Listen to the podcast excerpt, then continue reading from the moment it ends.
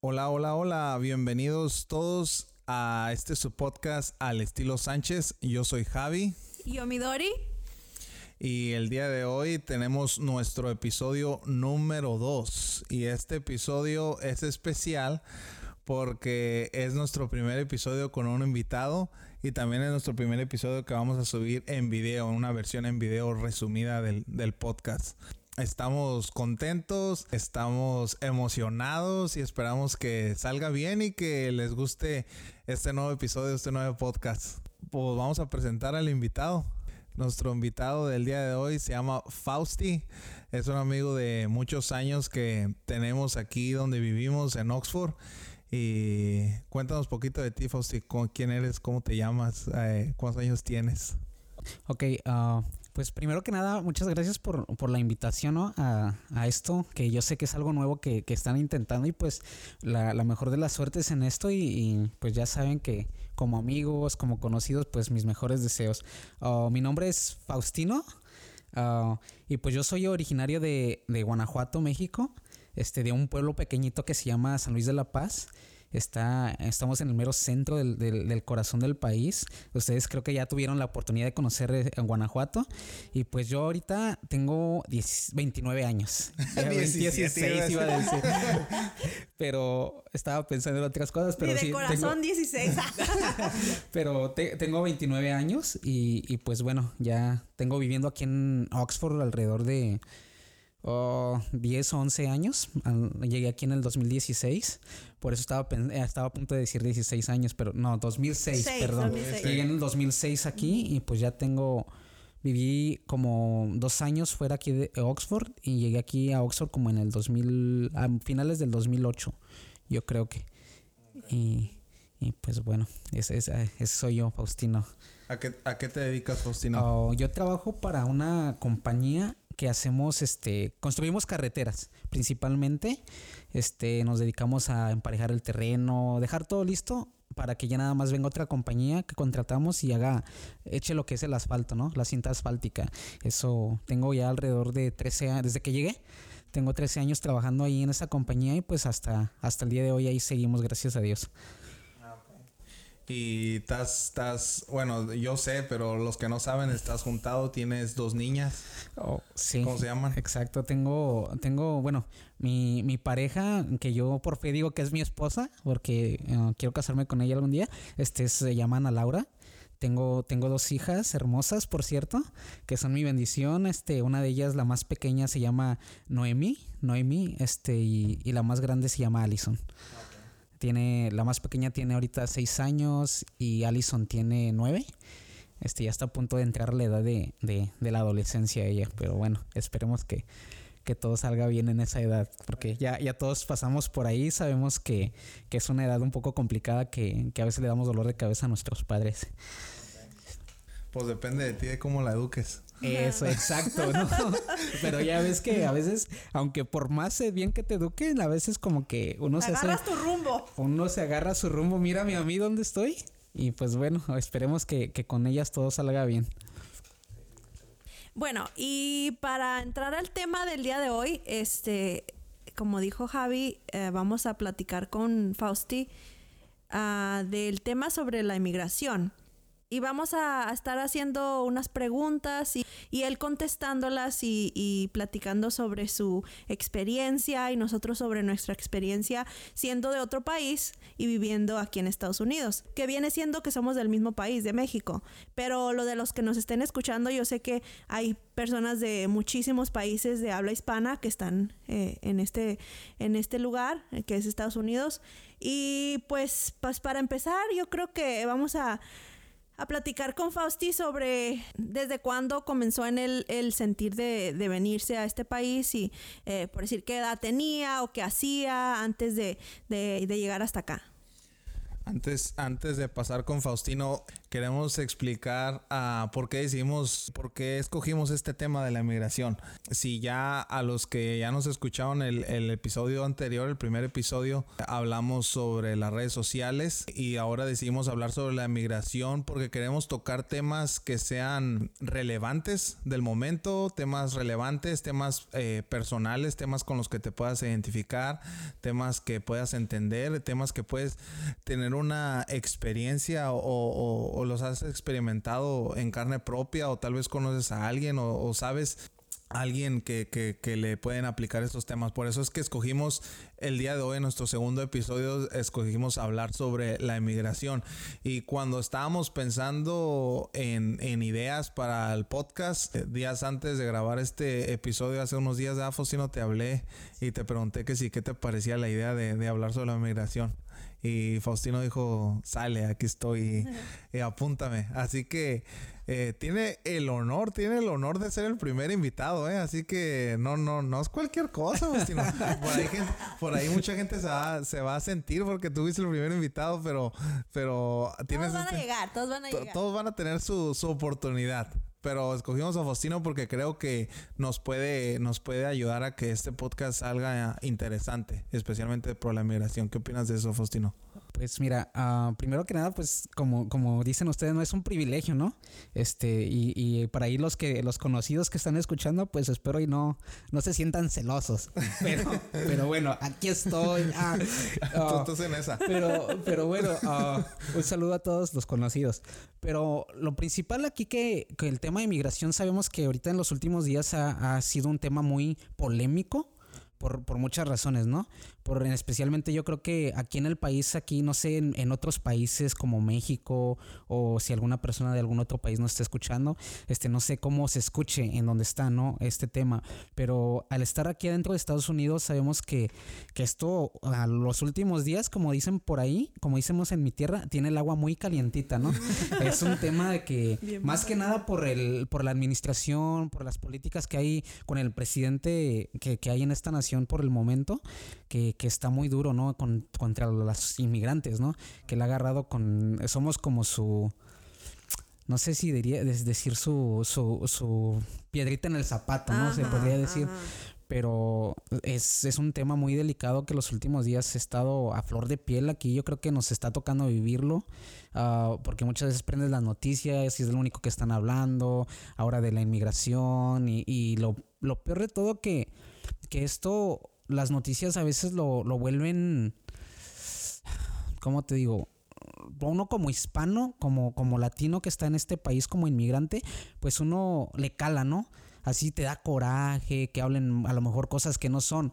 Pero si lo miramos del otro, del otro lado, ¿no? Si nos ponemos en el otro lado de la, de la tortilla, si volteamos la tortilla, ¿no?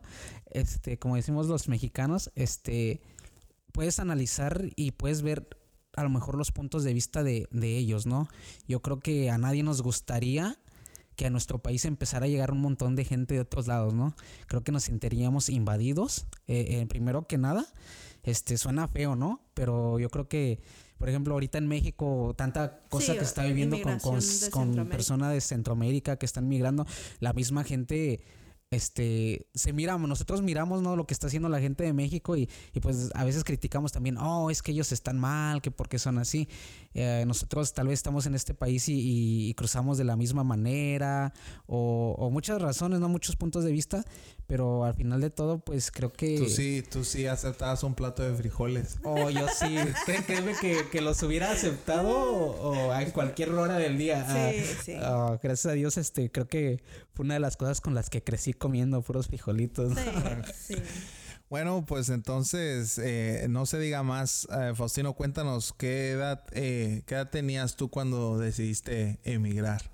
Bueno, yo tenía la edad de 16 años creo que todavía me en ese momento me consideraba ya una persona más, más madura, más capaz de muchas cosas, pero ahora que miro atrás creo que era un niño todavía. Ah, cuando decidí cruzar tenía 16 años, este, y al igual que yo hay muchas personas que cruzan muy jóvenes para acá. Estaba, ¿Estabas en la escuela? ¿En la, que ¿En la prepa? Mm, No. No. Ya para ese entonces yo había salido de la secundaria. De la secundaria. Salí de la edad de, de 14 años de la secundaria, Ah, ya, sí. ya casi cumpliendo los 15, pero todavía tenía 14 cuando salí. Ah, no tuve la, la oportunidad de seguir estudiando, tenía muchas, tenía muy buenas calificaciones, por cierto, pero en ese entonces este, quise aplicar para un programa de una beca para seguir estudiando y, y lamentablemente pues en México hay una gran demanda de, de personas que quieren estudiar que, y, y no todos les toca, ¿no? Bueno, en mi caso a mí no me tocó Sí. me dieron la opción de, de salir a- ahí en México a- por un año a enseñar a comunidades. Me iban a dar capacitación para salir a, a comunidades remotas a, a dar clases a niños, a enseñarles a leer y eso. Y ya cuando volvía, eh, yo volviera después de ese año, ellos me iban a ayudar a, a pagar mis estudios, ¿no? Yo creo que no iba a ser un completo, pero iba a ser un porcentaje. Y pues desafortunadamente, ah, digo desafortunadamente no, porque pues no sé qué hubiera pasado. Realmente no sé si fue desafortunado o afortunadamente. Empecé a trabajar después de un tiempo de que salí de la escuela y, y pues ya como que eso de, de seguir estudiando lo dejé a un lado, ¿no? Yo creo que mucho, a muchas personas les pasa eso allá en México, ¿no? De que cuando empiezas a ganar dinero, empiezas a traer un poco de dinero en tu bolsa, ya como que la idea de seguir, eh, de volver a estudiar como que, que la haces a un lado, ya, ¿no? ya pasa Pero segundo. ajá. Sí, pasa segundo punto, ¿no? Ya, Ajá. ya no, ya no lo piensas tanto, pero cuando me vine, pues estaba trabajando, antes de venirme, estaba trabajando en una, en una maquiladora de zapatos. Este que pues supuestamente no tenía que haber estado yo trabajando ahí por cuando entré, que tenía 15, la edad Por de la 15 años por la edad, ¿no? Sí. Ah, pero aún recuerdo que, que la dueña de la fábrica pues me dio una oportunidad y, y la aproveché y, y me trabajé ahí alrededor de, ¿qué sería? Poquito más de un año antes de, antes de venirme para acá. Y entonces, cu- ¿cuál, ¿cuál es el motivo? ¿Cuál sientes que es el motivo que te orilló a decir, sabes qué, me voy para Estados Unidos? Pues mira, a mí en lo personal mi, mi motivo, que digas tú que, que así que, cual, que tenía una razón específica, realmente no fue así. Ah, lo, lo mío fue como simplemente una... Lo tomé como una oportunidad, así que, que tenía amigos conocidos. Yo, yo crecí en un rancho pequeño y, y la mayoría de las personas que, que viven ahí este, emigran, emigran para acá y, y pues te da tentación, te da, no tentación, sino que vienen y sabes que están aquí un año, dos años, muchos algún año, por lo mucho, por lo menos un año, y cuando vuelven pues, pues miras que, El que, dinero. el- que traen dinero, que salen a pasear, que traen carro, ¿no? Ah, Traen Y- sus, que traen sus trocas. Ándale, allá, ándale, allá en el rancho, puras trocas perronas, así, así, así, ándale, así decimos, ¿no? Que, que las trocas perronas y, y pues mira, ves que te llama mucho la atención eso, ¿no? Y yo en mi caso, oh, sé que hay muchas personas que inmigran por, por necesidad. de vida o muerte. casi. Exacto, o, o que salen huyendo del país por, por, como dices tú, por vida o muerte, más ahora en estos días que, que la delincuencia, el narcotráfico, tantas cosas que, que se están viendo ahora en México que, que son muy lamentables, ¿no? Pero a mí en lo personal, este, yo creo que lo que me, me motivó a venirme para acá fue, fueron mis amigos. Ah, las personas con las que convivía bastante en esos días, ellos, este, uno de ellos, este, tenía, tenía, embarazó a su novia y quería casarse, quería hacer su casa y yo creo que él, él se sentía motivado a venir para acá y, y simplemente lo mío fue de que eh, recuerdo que estaba trabajando y un día cuando venía de mi trabajo que iba regresando lo, lo encontré en la calle y a él y a- a- eran dos de mis amigos, ¿no? Y me, así jugando me comentaron, ¿qué onda? Este, ¿no te animas a irte para el otro lado? Y les dije, nah, ¿cómo crees? Este, yo, yo ni, yo ni tengo familia allá. No, que no te preocupes, que vámonos, anímate. Este, y yo realmente yo les sacateaba. Porque, pues no, yo, yo no, no, ni me, por la idea, por la mente me cruzaba la idea de venirme para acá y, y pues ellos simplemente me, lavaron el coco, como decimos por allá, no me convencieron, me dijeron, no, que, que vámonos. Y les dije, es que yo no tengo dinero. No, por eso no te preocupes, nosotros te prestamos, háblale a tus conocidos y verás que, que verás que ellos te prestan, ¿no? Para que te puedas ir y, y eso me lo dijeron, haz de cuenta, un recuerdo que fue un lunes y ya la salida para acá era un viernes. Así es que no tuve mucho tiempo de pensarlo ese día llegando del trabajo, hablé con mis papás, estábamos Y luego- comiendo. luego platicar con las novias y decir. Ah, Ay, pues en aquel adiós, entonces, chiquititas. aquel- en aquel entonces no, no tenía mucho pegue. Bueno, hasta Ahora sí tengo muchote. ahora, ahora No, pues, ya no. pues ya menos, ¿no? Ahora ya menos, pero en aquel entonces pues no, eso no, ni, ni por la mente me pasaba eso, ¿no? Aunque sí había una que otra, pues, sí me fui a despedir de una muchacha, pero, pero así en términos así de que "Hey, nos vemos, pero no, no, no éramos nada, ¿no? Pero recuerdo que, que llegué ese día a, a casa y estaba comiendo con mis papás y estábamos, me quedé medio callado, ¿no? Porque estaba pensándolo en la mente. Y nada más de repente, así, sin pensarlo mucho, les dije, papá, mamá, les quiero decir algo. Me dicen, sí, le digo, es que me quiero ir. Y me voltearon a ver y ellos pensaron que me iba a ir a la ciudad de León, Guanajuato. Bueno, ajá, Porque, eh, porque en aquel entonces hay una la fábrica donde trabajaba, este, la dueña de la fábrica me había ofrecido el mandarme a, las fábricas grandes de Guanajuato a darme, a que recibiera capacitación para poder ser mecánico industrial. Entonces, el momento que yo les digo a mis papás, fíjense que me quiero ir, me dicen, ok, pues ¿cuándo, ¿cuándo sales? O, o ¿cuándo es tu, cuándo es tu, cómo, cómo, cómo va a ser eso? ¿Te van a pagar este casa, hotel o, o cómo vas a ir? Digo, no mamá, este, es- yo me quiero ir pero para Estados Unidos. Entonces su cara fue, su reacción fue de que, ¿qué estás diciendo? Ah, porque yo realmente nunca en mi vida les había mencionado algo de venirme. Y, y les dije, no, entonces mi mamá, pues obvio que ella no quería, me dijo que estaba muy chico y yo creo que tenía razón, ¿no? ¿Quién va a dejar ir a su hijo de 16 años? No es ilógico. Al menos yo creo que ustedes se imagínense en un futuro y, y que Lily May les diga, Ay, este, nos, no, nos- me quiero ir a otro país, pues obvio que la van a tratar de convencer que no lo haga. Y en cambio mi papá fue muy diferente, él, él su, su reacción pues sí fue de que pude ver en su rostro como tristeza, pero en, en su forma de hablar él, él solamente me dijo, ¿sabes qué? Este, mira, yo no te puedo detener. Yo que más hubiera querido poder seguirte pagando tus estudios, que más hubiera querido poder haber hecho más por ti, pero lamentablemente pues no, no pude, ¿no? Así es que si crees que esto es una oportunidad que estás recibiendo y, y que crees que tienes la oportunidad de, de hacer algo o, o tener un mejor futuro adelante, yo no te voy a tener y pues ahí, ahí fue cuando me decidí venir para acá. Pero realmente un motivo en especial no tuve. Sé que sabemos que hay muchas personas en México que salen huyendo, no huyendo, ¿no? Sino que emigran por, por, por pobreza, por falta de trabajo, falta de oportunidades, por personas que han sido amenazadas de muerte, que salen huyendo por el, por el crimen, por, por tantas cosas, ¿no? Pero lo mío en lo personal fue, fue más que aventura. Fue una aventura lo que, lo que decidí y por eso fue que, mira, ahora esa aventura, mírame dónde estoy.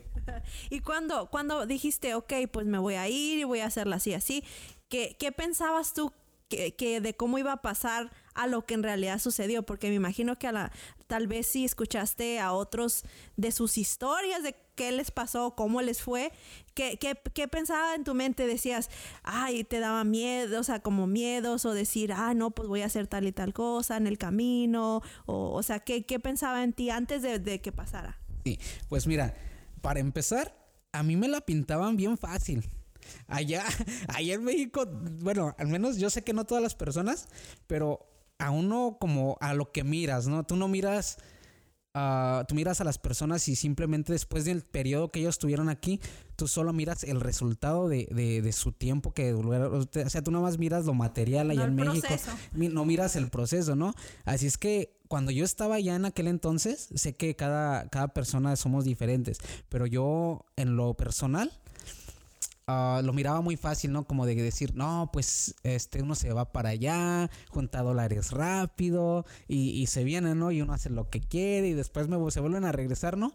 Ah, y fue, uf, cuando, cuando tomé la decisión, pues para mí fue algo así como bien, bien a la ligera, ¿no? Ah, yo esperaba, yo esperaba, cuando llegué, cuando, cuando decidí venirme, pues yo no, yo realmente no pensaba en el viaje, sino que yo nada más pensaba en, en voy a ir, Ya voy a llegar, voy a voy a llegar. voy a durar tres años, me regreso, voy a llevar dinero.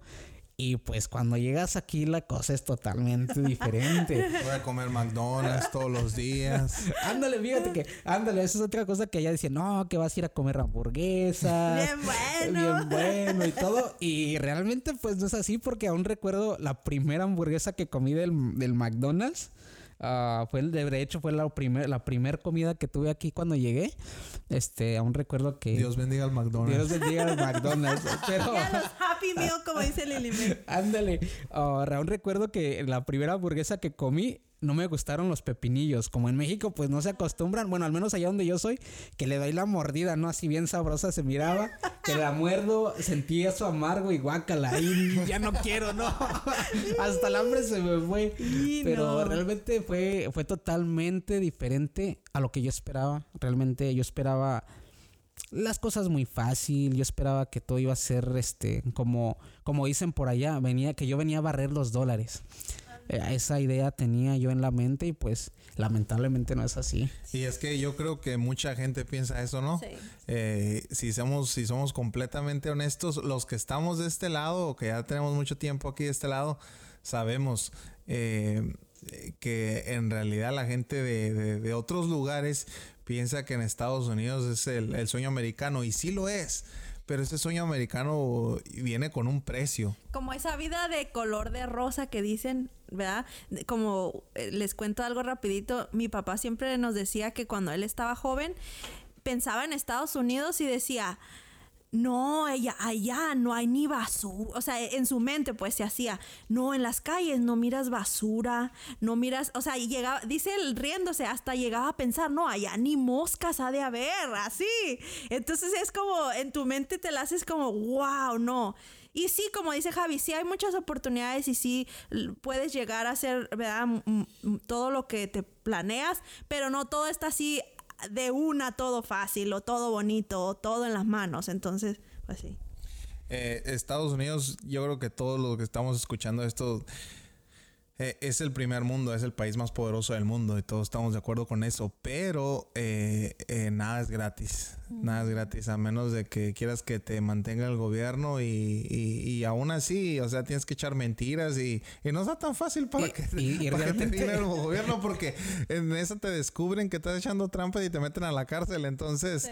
eh, eh, es difícil, pero lo que decías tú es que sí, la gente piensa que uno viene aquí, o en otro dicho que viene a hacer, viene a, Ser del baño. A hacer del baño Ah, baño, dólares, ah, sí. a cagar dólares. Exacto. Mira, es que yo, yo pienso que uno se mete esa idea en la mente porque, al menos yo en lo personal, nunca, yo no tengo hermanos, ¿no? Mucha gente allá tiene familia que está aquí. Yo, en- yo en mi caso, yo no, lo único que, el único pariente más cercano que estaba aquí que, que yo ten- tenía primos en ese entonces por acá que venían y pues yo miraba que, que le mandaban dinero a mi tía o, mi cuñado, ¿no?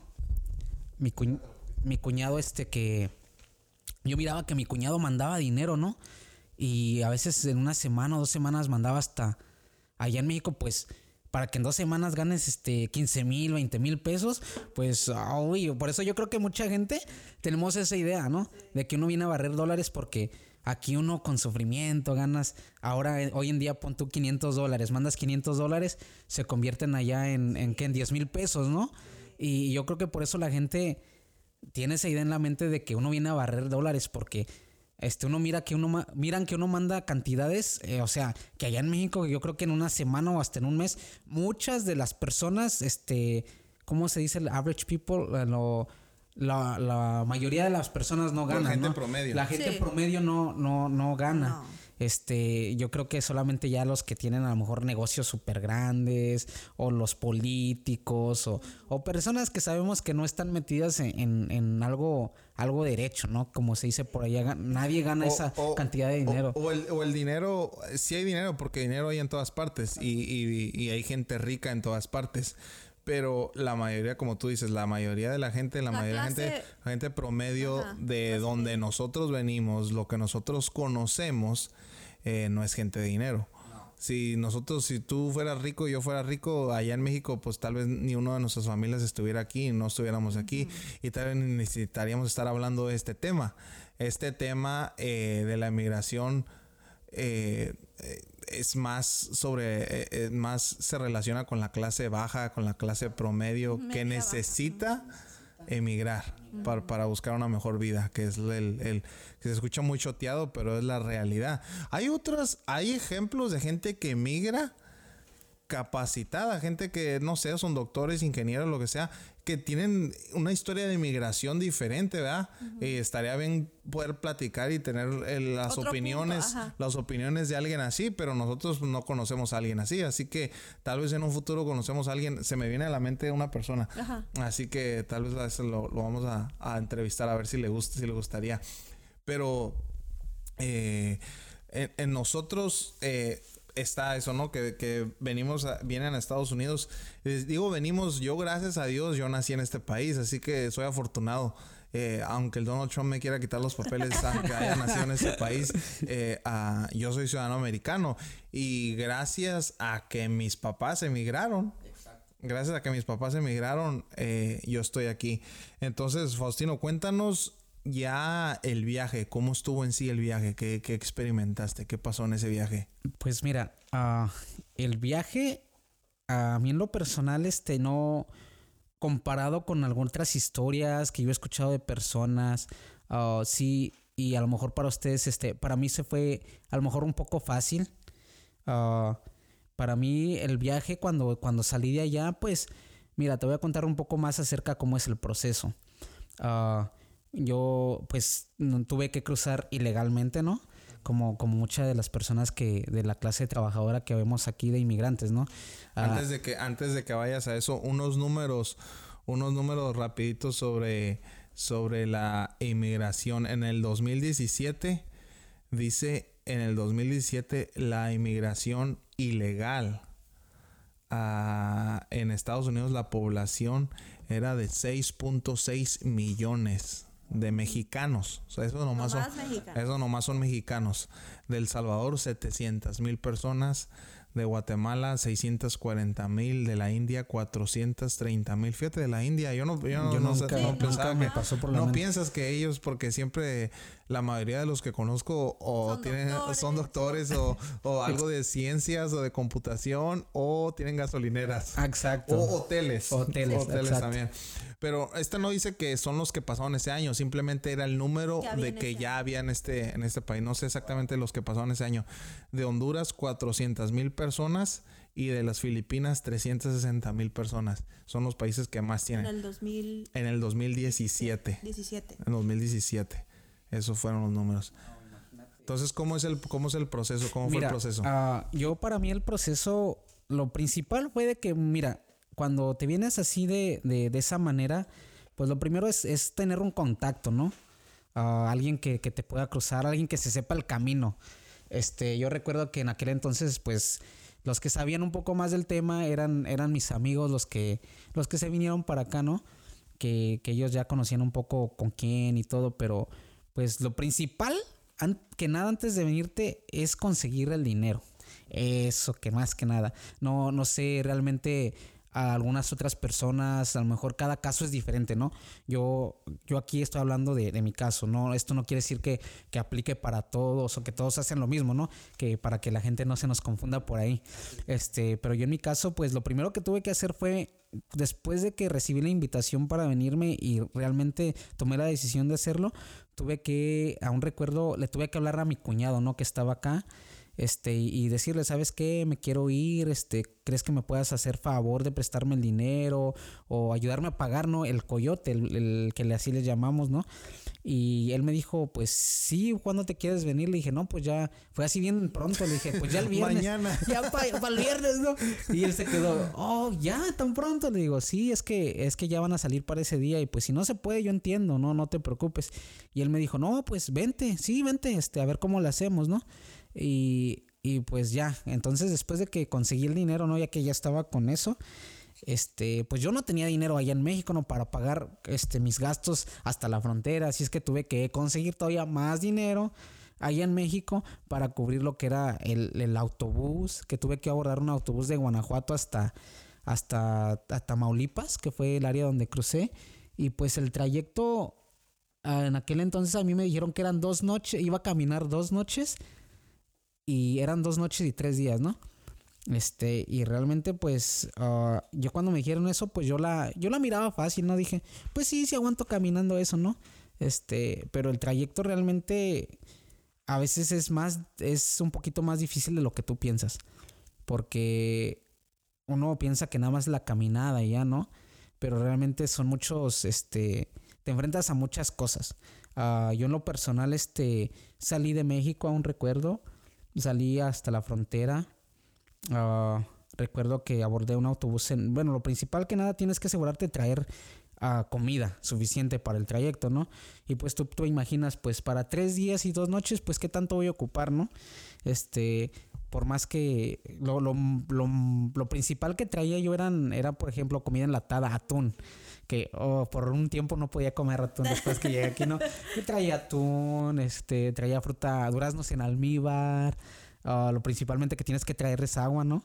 este, eh, traer agua para el camino. o sea, tienes que venir preparado hasta con una chamarra para el frío, porque yo cuando me vine fue en enero. Aún recuerdo salí de México como un 20 de enero, que es cuando yo allá en México pues yo no sabía que era aquí el mes más frío, ¿no? Tanto o sea, aquí ya cuando estamos cuando los que estamos aquí en Estados Unidos sabemos que enero es el es uno de los meses más fríos y pues yo no sabía eso, ¿no? Allá allá donde yo vivo el clima es templado y pues yo venía venía muy prima, bueno, no primaveral, pero yo pensaba venir como, como aquí. Pues. Venías en chanclas y eh, No, casi, casi, no, este, realmente yo pensaba venirme así, pero mis amigos me dicen, no, vete preparado para el frío, ok. Entonces, mira, el trayecto, aún recuerdo cuando salí de México, mira, el, el trayecto empieza, se te hace fácil al momento, ¿no? Cuando decides tomar la decisión, pero lo difícil empieza cuando sales de tu casa. ¿Sabes qué? Porque yo sé que para muchas personas les duele, cómo les duele, por ejemplo, a los que tienen familia, dejar sus hijos, dejar sus esposas. Uh, pero esa es una de las cosas más difíciles, fíjate, del trayecto, la despedida de tus seres queridos allá. Uh, yo recuerdo que antes de venirme, uh, se lo dije a mis hermanas, le hablé con mis hermanas, fui a visitarlas a donde ellas vivían y, y fui a, a comentarles, ¿no? Que yo había decidido venirme para acá y y pues yo quería que ese día ellos fueran allá con mis papás a, estar con ellos, ¿no? para que ellos no estuvieran tristes. Porque ya en aquel entonces mis hermanas estaban casadas, yo era el único que estaba en casa y, decidí que, que, sería lo mejor, ¿no? Que ellas estuvieran ahí para apoyarlos emocionalmente. Pero realmente cuando haces esa travesía, Javier, lo más difícil es salir de tu casa es despedirte. Porque mira, tú, yo venía con la idea de, de venir por tres años, según yo. Y, y mírate, esos tres años se han convertido en trece. Y, y, despedirte de tus seres queridos es lo más difícil. Hasta a pesar, aunque sepas, aunque tú sientas que los vas a volver a ver y que les digas, no, es que voy a volver, pero tanto tú como ellos en ese momento te das cuenta que pueden pasarte muchas cosas. Tú eh, con el simple hecho de decir, me voy a ir, nada te tiene garantizado el que vas a llegar aquí porque sabemos, hay muchas estadísticas, no sé si, si puedas buscar algo ahí rápidamente, pero de, de cuántas personas pierden la vida en ese trayecto. Ah, yo recuerdo bien que en ese momento, cuando salí de mi casa, mi hermana, la mayor, estaba ahí y le dije, ¿sabes qué? Si algo llegara a pasarme, cuiden mucho a mis papás. O sea, yo hasta en ese momento se me vino solamente. Y pues mi mamá llorando. Pues lo primero que hizo mi mamá fue darme la bendición, ¿no? Antes de salir de mi casa y, y, pues yo ahí me hice el fuerte realmente, pero cuando salí que ya finalmente salí de, la, de la casa, pues yo no podía contener las lágrimas, fue algo tan doloroso que ahora en día aún recuerdo eso. Y yo creo que hay muchas personas aquí que aún recuerdan ese día que especialmente las personas que tienen años aquí en este país, el día que se despidieron de sus seres queridos uno se despide con la esperanza de volverlos a ver, pero realmente no sabes lo que va a pasar. Mírame, a mí ya tengo 13 años aquí y, y aún hoy en día, 13 años después, a veces me pongo a acordar con exactitud lo que pasó en ese día y no puedo evitar que se me rueden las lágrimas. Y, después de, de, esa despedida tan difícil, yo creo que lo más difícil es, es el trayecto, ¿no? Porque, pues mira, yo en lo personal, cuando llegamos a la, cuando llegas a la frontera, desde allá tienes que empezar a, cuidarte. Lamentablemente hoy, hoy día en México este, la, los, los carteles, porque son los carteles, sabemos, la, lo, las, los grupos criminales no controlan todo, quiere, ellos quieren controlar todo lo que es toda la área de la frontera, ¿no? Y por el simple hecho de tratar de pasar por, por ahí, aunque sea caminando, sea legal, bueno, yo pienso, no sé cómo sea legalmente, ¿no? Realmente no conozco esa, ese lado de la inmigración legal, pero uno que cruza como ilegal, este, puedes, este, o sea, sabes que tienes que pagarles a ellos por simplemente por pasar por su territorio. Y eso creo que es algo que, que, que se me hace muy injusto, ¿no? Porque pues es tu, es tu tierra, es tu país, ¿por qué vas a pagar? Pero lamentablemente es, hoy en día sí es. Y... Oye, entonces lo que dice, o lo, bueno, lo que decía, porque ya está muerto según Juan Gabriel es mentira que en la frontera, en la frontera, en la frontera la gente es buena. oh, pues, pues mira, no, todo, mira, no me, tocó conocer gente realmente en la frontera, uh, pero... Pues aquí conoces uno. bueno, con, solamente a ti que te conozco, no, sí, sí, y pues muy buena persona, ¿no? Yo creo que, que la, las personas son muy aparte de las redes criminales, ¿no? Pero, Ajá, sí, sí, los... pero desafortunadamente es algo, es algo horrible que se este, vive hoy hasta hoy en día y creo que con el paso del tiempo es una cosa que va empeorando. Este, no, no sé ustedes si han escuchado de, de cómo los, los, los carteles controlan todo eso, ¿no? Este, y mira, mi trayecto aún hoy en día me recuerdo y, me da un poco de risa porque uh, sé que yo en ese entonces era un niño, ¿no? Y cuando venía con siete más, con siete personas más aparte de mí, veníamos. Éramos un grupo de ocho.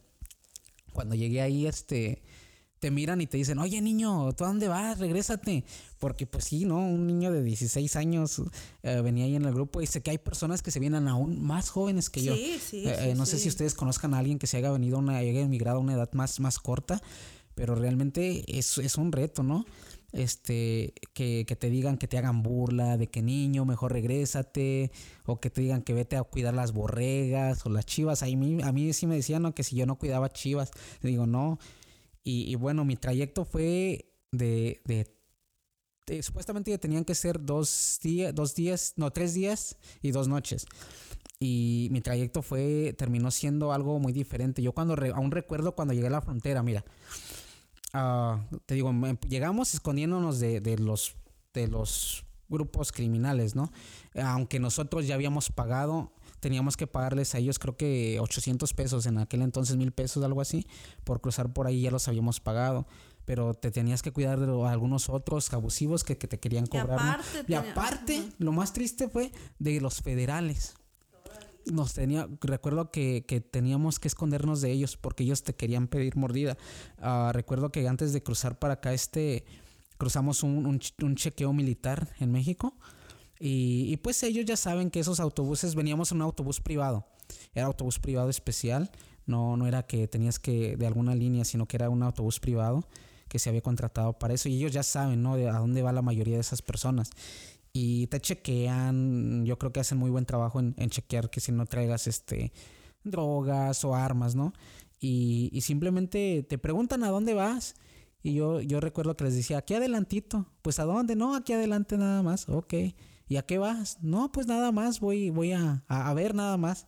Ok, pero ellos en el fondo saben y, y chequearon mis cosas y, y, me preguntaron, aún recuerdo, ¿y con quién vas? Le digo, con, con unos amigos. Ok, pues mira, aquí están tus cosas y, mucha suerte, ¿no? Ellos en el fondo saben que, que, vas para otra que vas para ellos saben que vienes a intentar venir para acá. Y, y el primer día yo nunca me imaginé que era tanta gente la que intentaba cruzar, ¿sabes? Uh, ese día este, recuerdo que llegamos ahí el, el un sábado y ese sábado íbamos a intentar cruzar el río, ¿no? Pero en ese día nosotros nos escondimos de aquel lado de México, aquel lado del río entre el monte, ¿no? Estábamos ahí esperando que se llegara la noche para poder caminar. Pero ese día, durante el día, no me lo creerás, vimos demasiada gente que hasta parecían peregrinaciones. En serio, no sé, eh, algunas personas que no, no sé si saben de lo que hablo, pero o sea, eran cantidades masivas, sí, eran caminatas, eran grupos de 50 personas, eran grupos bastante grandes. Nosotros éramos ocho, ¿no? En nuestro grupo, pero yo nunca me imaginé que era tanta la cantidad de gente que intentaba cruzar el mismo día. Ah, ahora yo, me, yo recuerdo que crucé por, por Tamaulipas, cerca de Ciudad Juárez, creo que. Este, no, Ciudad Juárez. Uh, es, Chihuahua. Chihuahua. No, que está Nuevo mm, León. Nuevo León, no. Nuevo Laredo. Nuevo Laredo, Sí. exacto, Es exacto. Tamaulipas, sí. Es en- ce- cerca de Nuevo Laredo, estábamos cerca de Nuevo Laredo, pero ahora que, que me pongo a pensar, imagínate, si esa cantidad de gente intentaba cruzar solamente por esa área, Ese, mo- ese en pedacito. ese pedacito, ahora imagínate en todo, en toda la frontera, ¿no? Porque realmente sabemos que la gente cruza, intenta por diferentes áreas, ¿no? Pero recuerdo que eran, eran cantidades masivas de gente y nosotros podíamos ver de aquel lado cómo andaba la, la, la, la migra, ¿no? Que le llamamos nosotros, andaban, veías las motos o y veías el, el helicóptero, Helicóptero. las avionetas, o sea, era una cosa y andaban, pues nada más se miraba el polvo de las camionetas que andaban persiguiendo a la gente. Entonces nosotros decidimos ese día no intentar nada. Nos esperamos hasta el día siguiente y ese día pasamos la noche ahí en la frontera. Eh, Estábamos ahí en el monte, ¿no? Y hacía bastante frío. Y yo recuerdo que estaba una, había unas casas así muy, muy, muy pobres, ¿no? En esa área. Y estaba un viejito que tenía chivas y borregas. Y fuimos a, a decirle, señor, este, hace mucho frío, ¿cuánto nos cobra por quedarnos en, en sus casitas? Tenía unas casitas hechas de, de, de, de lodo, de adobe, que- bar- que, de barro, allá en México. Y, y nos dijo, no, pues este, si me dan para el refresco, aquí los dejo que se pasen la noche. Y adentro hacía también bien harto frío. Yo no sé cómo ese señor aguantaba. Pero estábamos muriéndonos de frío ahí adentro de esas casitas. Y, y- pero bueno, ahí pasamos la noche. Al siguiente día cruzamos. Este, recuerdo que, que le pagamos a unos, a unos, a unos señores porque nos llevaran hasta el río. No caminamos hasta el río. Hay mucha gente que empieza a caminar desde aquel lado, ¿no? Y afortunadamente nosotros nos llevaron una camioneta hasta el río y eran, eran unos lancheros supuestamente que ellos nos cruzaron. Yo, gracias a Dios, que, que eran lancheros porque yo no sabía nadar. Yo era mi no mayor. que nada. Exacto, no sé, eh, no sé si ustedes han, les ha tocado ver el río. Está, Sí. está, está tocó. grande. Sí. Que yo cuando lo vi, cuando lo realmente estaba ahí cerca enfrente de él, me temblaron los pies. Yo no te niego, me temblaron los pies, me dio miedo. Y más que cuando vi al lanchero era un señor súper gordo, así de que... Y yo dije, ¿cómo puede ser que, que él... Cuando se subió él y que nos subimos, nos cru- cruzaba de a cuatro. Con él era un cinco. La lancha, casi el agua se metía hasta la- adentro de la lancha. No, dijiste, aquí ya sí, quedo en el aquí agua. ya quedé. Entonces, cuando te cruzan, nos cruzamos y, y bueno, ah, para no hacerla muy larga, este, solamente yo no, gracias a Dios no, no fuimos perseguidos. Nunca, nunca me tocó ver la, la migración. Yo sé que hay mucha gente que, que cuando cruza los, los persiguen Sí, y los te atrapan. Te tienes que esconder. Sí. Hoy en día es algo muy difícil. Creo que, que con tanta tecnología que ellos te aplican, ya, ya es algo muy difícil podérteles escapar. Pero yo solo recuerdo que cuando cruzamos, después de que cruzamos, este, estas personas que nos llevaron hasta el río llevaban una camioneta. Entonces, después que nos dejaron, les valió gorro y subieron en su camioneta con las luces prendidas y todo. ¿no? Obvio que iban a llamar la atención.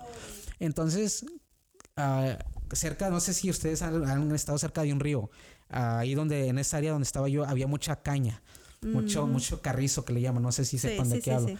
Entonces, obvio que cuando queríamos salir de ahí, pues pisábamos las cañas y clac, clac, clac. Sentías como que más ruido. Sí. Y el señor decía, el coyote decía, hey, no hagan ruido. Volteaba bien molesto, ¿no? Pues, Pero pues es ilógico. Oye, ¿para dónde camino? ¿Qué quieres que haga, no? Sí, sí. Pero recuerdo que cuando salimos de ese car, car- de esos, de esas cañas, este, este, nos tuvimos que esconder como por dos horas. Porque andaba una camioneta, se oía, que andaban buscando. Entonces duramos como dos, dos horas escondidos y muriéndonos de frío, ¿no? Y fíjate, nosotros no cruzamos, no tocamos el agua. Porque cruzamos de lancha. Sí, sí, sí. Y, y aún recuerdo, otro de los puntos que, que quiero tocar ahí es de que cuando crucé traía una garrafa de 3 litros de agua, una garrafita de plástico. Cuando iba cruzando el río, la abrí y la llené. Pero yo no sabía que esa agua iba a saber a rayos. Ay, Dios santo. Esa agua estaba horrible. Y Recuerdo que antes de venirme me dijeron, oh, lleva, asegúrate de llevarte este Kool-Aid o, o algo, algún para sabor quitarle. para quitarle el mal sabor al agua. Y yo, ok, y yo aparte traía como dos botellas de dos botellas de litro de agua atrás, ¿no? Pura. Pero no quería usar esa agua. Entonces, ah, después de que cruzamos, que nos escondimos dos horas, este, empezamos a empieza tu travesía, ¿no? Y realmente vienes caminando entre el monte, ¿no? Entre el, yo le llamo monte, mucha gente le llama desierto, pero realmente no, no creas que cruzas un desierto con arena y eso, ¿no? Yo creo que depende en qué área cruces, pero yo me refiero a un terreno árido con muchos cactus, mucho, mucha rama espinosa, ah, o sea, es algo horrible que yo recuerdo que iba caminando atrás de ellos y pues no se miraba nada, no, no había luz de luna, nada. Y de repente nada más sentía los ramazos en la cara de que el que iba caminando enfrente. Espinado. Bueno, es algo, es algo tan, tan feo.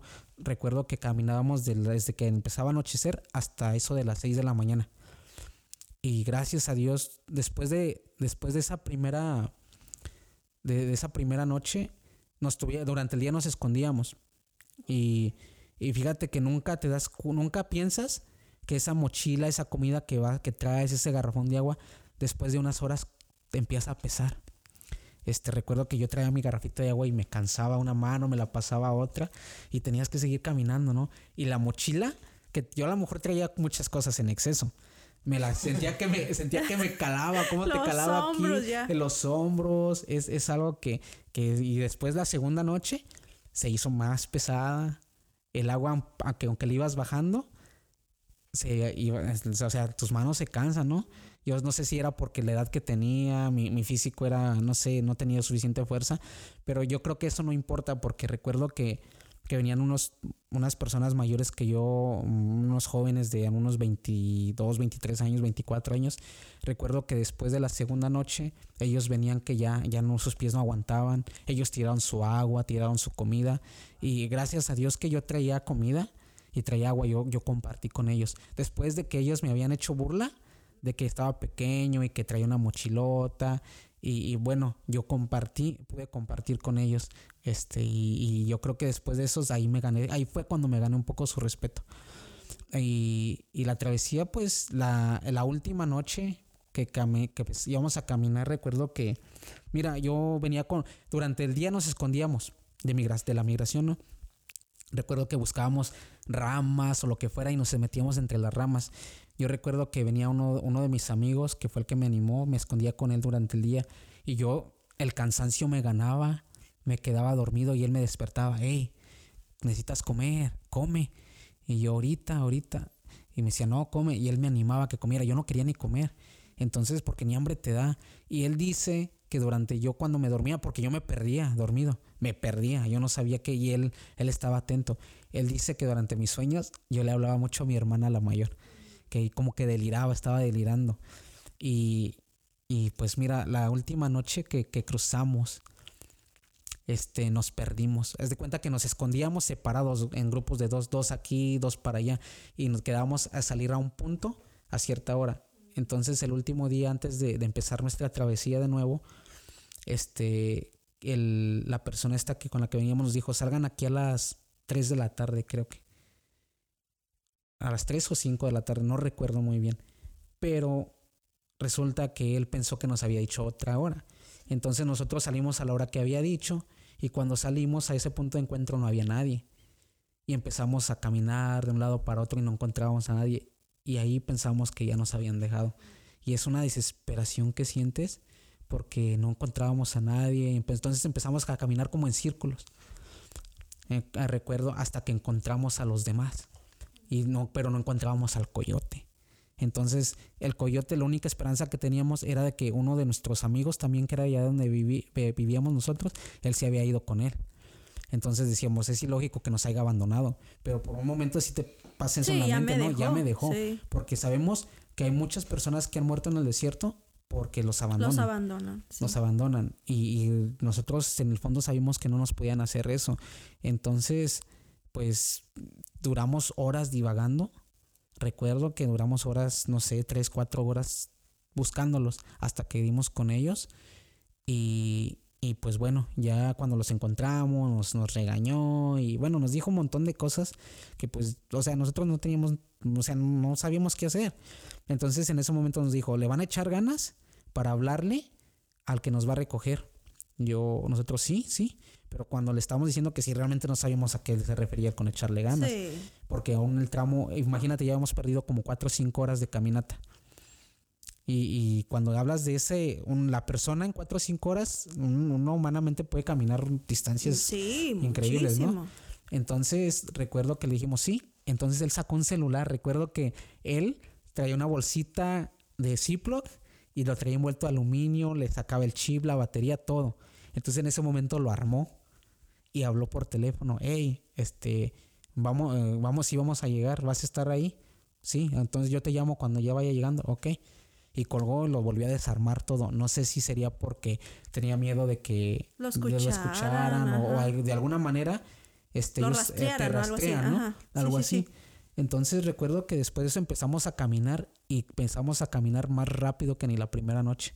Y nosotros ya, tu cuerpo desgastado, venían dos, dos muchachos que ya ellos ya no podían. Y era algo tan, tan estresante verlos que se quedaban atrás porque yo pensaba que los íbamos a dejar. Pero les regañaba, les regañaba, no, camínenle, camínenle. Y, y pues finalmente este, caminamos, recuerdo que cruzamos un río. Ese sí me tocó cruzarlo a pie. Pero cuando llegamos ahí recuerdo que, que hacía tanto frío y tus pies cansados, tus pies con, con, con llagas abajo ya de, de caminar este, cuando, cuando nos quitamos, mm, nos quitamos, creo que sí nos quitamos el pantalón para cruzar, ¿no? Porque era ilógico que te cruzaras mojado. Entonces, este, la mochila la cruzábamos en alto, la agarrabas con tus dos manos en alto, ¿no? Para cruzar. Cuando empezamos a cruzar, las piedras que había debajo del río, la grava que había en el río, oh, cómo te calaba. Cuando el agua te empezó a subir y te llegas hasta la cintura, oh, es algo, o sea, bien fría, ¿no? Es súper helada que estaba el agua y, cruzamos. No, gracias a Dios no era un río que llevaba mucha fuerza, lo cruzamos con facilidad. Pero después de esa, de eso de cruzar el río, este, como que nos ganó más el cansancio. No sé por qué. Y seguimos caminando. Seguimos caminando. Las dos personas que ya, ya sentían que ya no podían, ellos llegó el momento que dijeron, ¿sabes qué? Aquí déjanos. Y él les dijo, no, ¿y cómo creen que los voy a dejar? Ya falta poco, ya falta poco. Y así los traíamos todo el camino. Y yo sé que hay personas y hay casos donde personas que en esa situación que ya no pueden, sí las abandonan. Sí, sí, sí. Y, gracias a Dios en nuestro caso no pasó eso. Eh, y después cuando llegó, llegamos a cierto punto, bien recuerdo, y nos descansábamos, nos sentamos a descansar. Y en ese momento, este, pues ya nos empezó a dar frío después como de unos 15 minutos y dijimos, ¿sabes qué? Ya vámonos porque ya no aguantamos el frío. Y ahí fue cuando nos dijo, ¿saben qué? Es que aquí es. Oh, no te, no te imaginas qué alivio sentimos. Ay, Dios. Y estamos cerca de una autopista, recuerdo, no sé qué autopista sería. Este, y nos dijo, pero nos tenemos que acercar a la autopista. Y recuerdo que todos nos tiramos, cuando nos dijo aquí es, nos volvimos a tirar al suelo. Y dice, hey, no se vayan a dormir. Y pues obvio que tu cuerpo cansado, por más que quieras evitar el sueño, sí, sí te... El cuerpo cansado ya te gana el sueño, ¿no? Entonces recuerdo que que dijo, venga si uno de ustedes conmigo, nos dijo el coyote. Y me dijo, a ver tú, chaparrito, vente. Tú me saliste bien canijo para caminar. Esas son últimas palabras, ¿no? Sí, sí, sí. Tú saliste bien canijo para caminar, vente, acompáñame. Y nos acercamos a la, a la carretera, a la orilla de la carretera. Y él sacó de nuevo su celular y habló. Ey, da un recuerdo que a la persona que le dijo, hey Nico, hey, Nico, ya estamos aquí, este, ¿por dónde vienes? Le dijo, saludos al Nico. Saludos al Nico. Este, ya estamos aquí. ¿En cuánto vienes? Eh, llegamos, y él dijo, llegamos como unos 20 minutos, ¿no? Y llego en unos 20 minutos. Ok, aquí estamos esperando. Entonces recuerdo que yo, todo el trayecto, desde que salí de México, mi amigo, uno de mis mejores amigos me dijo, hey, ten, llévate, él traía de esas Pepsis o, coquitas chiquitas que vienes entonces en México como de 250 mililitros, unas pequeñitas. Él me dijo, ten, llévate estas porque en el camino ya en el último día se te va a antojar. Entonces yo todo el trayecto estuve guardando esas, esas coquitas. no la tomaste. Eh, no me la tomé, era una Pepsi y una manzanita, bien recuerdo. Las estuve guardando para hasta el último momento. Ah, recuerdo que prefería venir tomando esa agua horrible que sabía, sabía horrible, ¿no? Eh, recuerdo que le eché agua de limón yo limonada, ¿no? Traía limonada en mi garrafita, le tomaba, ya venía harto de limonada. Recuerdo que le me decían los otros, oye, ¿de qué es tu agua? De limonada. ¿Quieres de naranja? Oh, sí, dame, ¿no? Intercambiábamos el agua. Recuerdo que llegó el momento en que yo la aventé. Dije, no, ya que traigo esto, traía dos botellas ya la última noche. Dije, con estas botellas de agua. Es más, te, te, digo que, en esa travesía, recuerdo que cruzamos un pastizal lleno de vacas. Y todos traíamos. Los muchachos que ya venían, que ya no podían ir, habían tirado su agua. recuerdo que llegamos a, a ese pastizal de vacas y había como una, una pila redonda así, donde había, había agua para las vacas todos llegamos ahí a tomar como vacas ahí, nos empinamos, o sea, te llegas con una sed y una desesperación que llegas empinándote como vaca. Sabía a estiércol, literalmente. literalmente sabía estiércol, pero bueno, yo traía mis, mis, mis, sodas, ¿no? Mis Pepsi, mis refrescos en ese momento. Recuerdo que me estábamos esperando el, el, viaje, el que nos iba a recoger y me dice el, el, me dice el coyote, me dice, oye, ¿quieres cecina? Aquí traigo cecina. Y yo, oh, claro. Sacó una bolsa con cecina y pues, oh, te sabía gloria, ¿no? Recuerdo que le dije... Beef, jerky, ¿no? Beef jerky. para, los que, para los que no saben qué cecina es beef jerky. Oh, este, carne seca, en pocas palabras. Este, y cuando la sacó y que le digo, oye, ¿quieres un refresco? Aún recuerdo, no puedo decirte que recuerdo su mirada porque estaba tan oscuro que solo recuerdo que me dijo, chacho canijo, ¿no? ¿A poco traes refrescos? Le digo, sí, traigo dos. Le digo, los estuve aguardando para el último. Le hace, no, no chimples, bueno, no, así de no chiles, ¿en serio? Le digo, sí, le digo, ¿quieres o no quieres? Hace, sí, dame, ¿de qué traes? Dije, traigo una manzanita y una Pepsi, ¿cuál quieres? No, pues dame la Pepsi. Hasta para recuerdo, sí, recuerdo, Raúl recuerdo cuando la estapamos el sonito que hace no de y que cuando me, lo empiné me fue el mejor refresco de mi vida. Gloria. Me supo gloria, o sea, sentir la soda, sentir el saborcito fue lo mejor del trayecto el chiste es que después ya cuando estábamos ahí, estábamos tomándonos el refresco súper contentos, ¿no?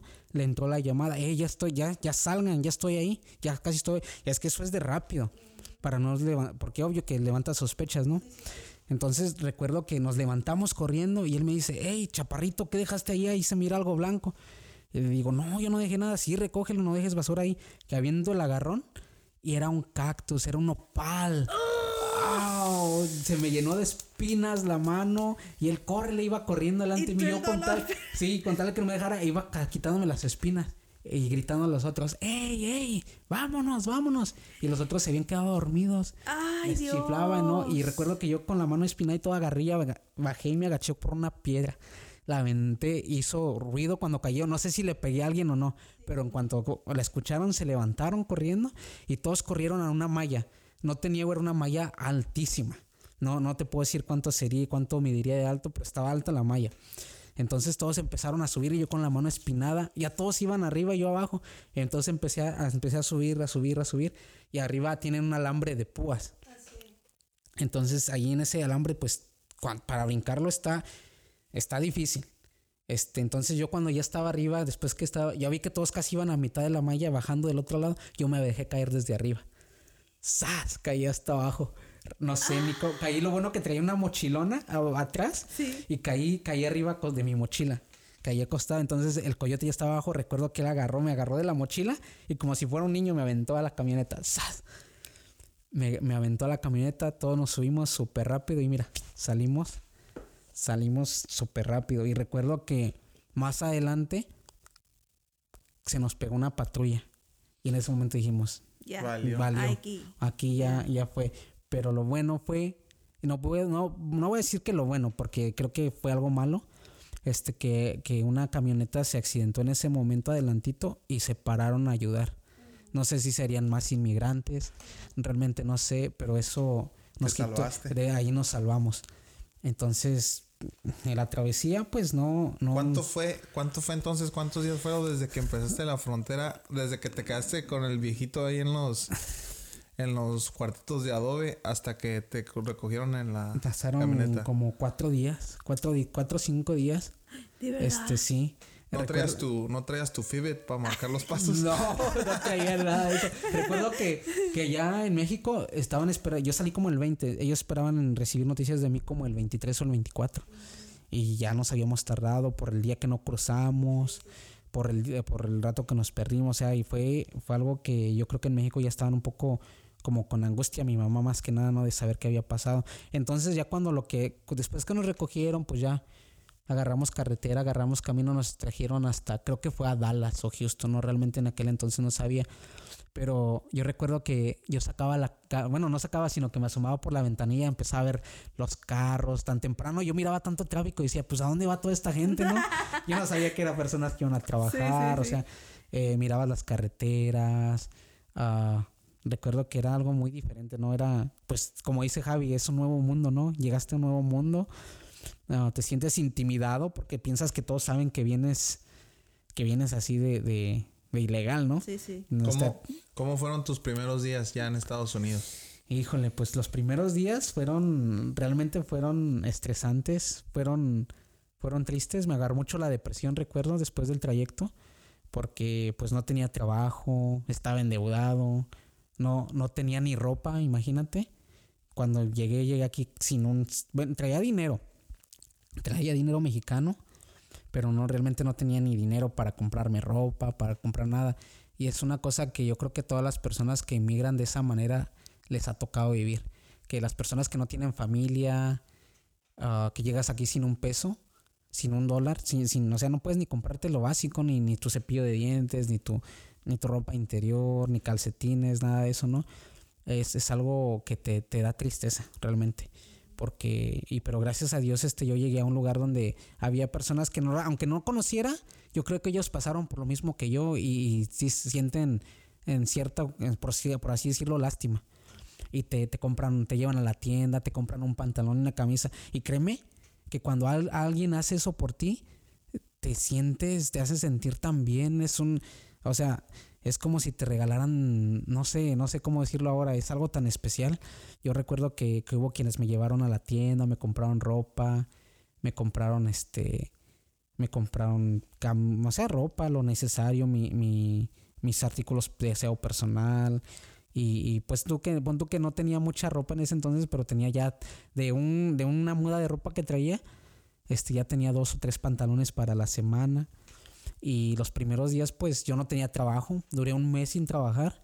Y pues para mí era estresante. Yo recuerdo que me ganaba la tristeza y yo salía en las noches, me salía para afuera en, el frío.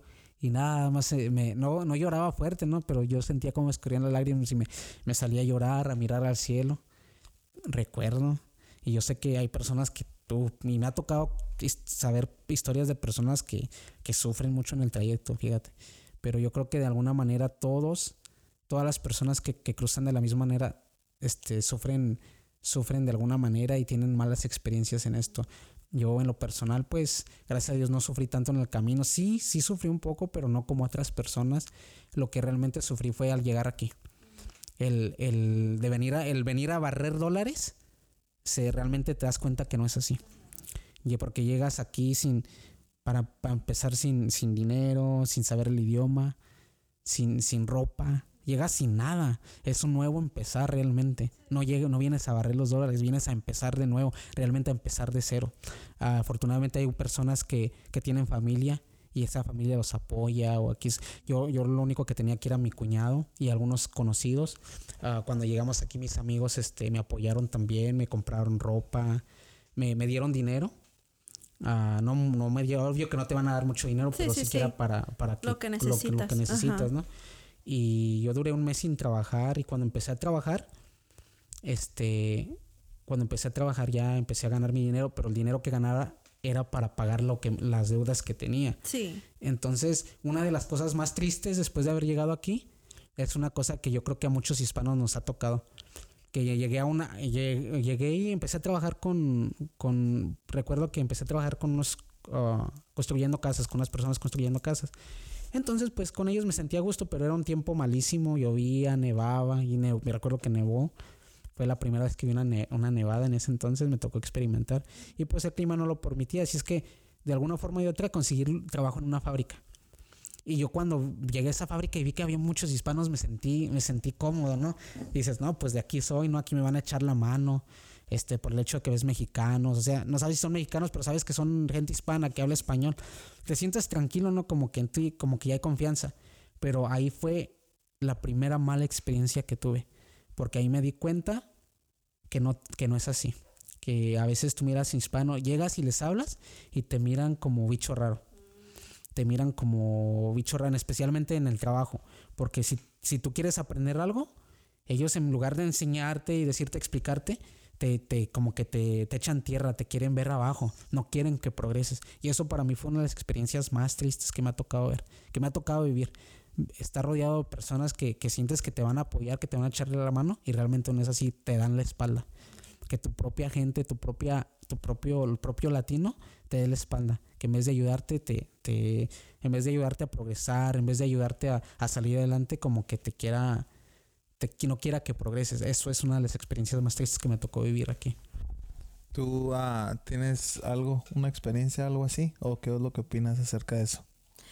Pues uh, de, de, en sí en sí acordarme, yo sé que eh, sí, he, sí he pasado cosas como no muy bonitas, pero pero sí, sí, o sea, sí te acuerdas como yo llegué aquí pues en la high school, pues que él viene siendo la preparatoria.